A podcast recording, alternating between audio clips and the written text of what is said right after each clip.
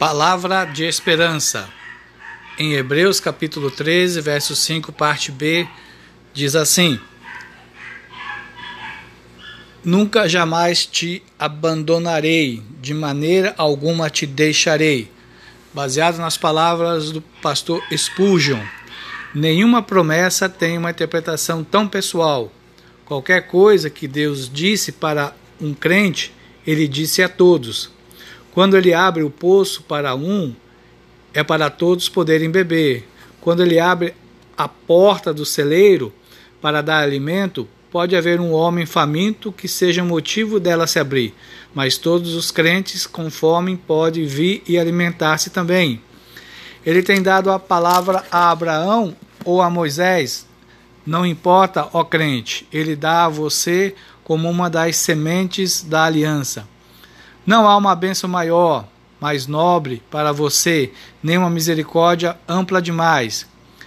Eleve agora seus olhos para o norte e para o sul, para o leste e para o oeste. Tudo isso é seu. Suba ao cimo do Pisga e veja o extremo limite da promessa divina, pois a terra é toda sua. Não há um riacho de água viva do qual você não possa beber. Se da terra emana leite e mel, coma o mel e beba o leite, pois ambos são seus. Seja corajoso em acreditar, pois ele disse: De maneira alguma te deixarei, nunca jamais te abandonarei. Nessa promessa, Deus dá tudo ao seu povo: Eu jamais te abandonarei. Portanto, nenhum atributo de Deus pode deixar de ser colocado para nós. Ele é poderoso, se mostrará forte em favor daqueles que creem nele ele é amor, então com bondade terá misericórdia de nós. Sejam quais forem os atributos que possam compor o caráter da divindade, cada um deles, em toda a sua extensão, estará ao nosso lado.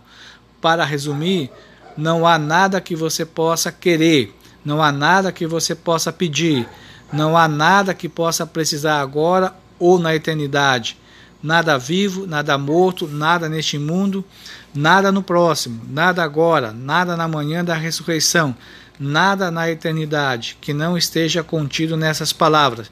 De maneira alguma te deixarei, jamais te abandonarei. Oremos.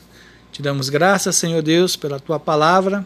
Te damos graças porque temos essa promessa de que o Senhor nunca nos abandonará. Ó Deus, nós te louvamos por essa verdade e podemos ver isso na vida de tantos santos na palavra, como o Senhor foi fiel. E creio o Senhor será fiel a cada um de nós, porque o Senhor jamais nos deixará. Obrigado por essa verdade, que ela seja uma força no coração de cada um de nós. Em Cristo Jesus nós oramos. Amém.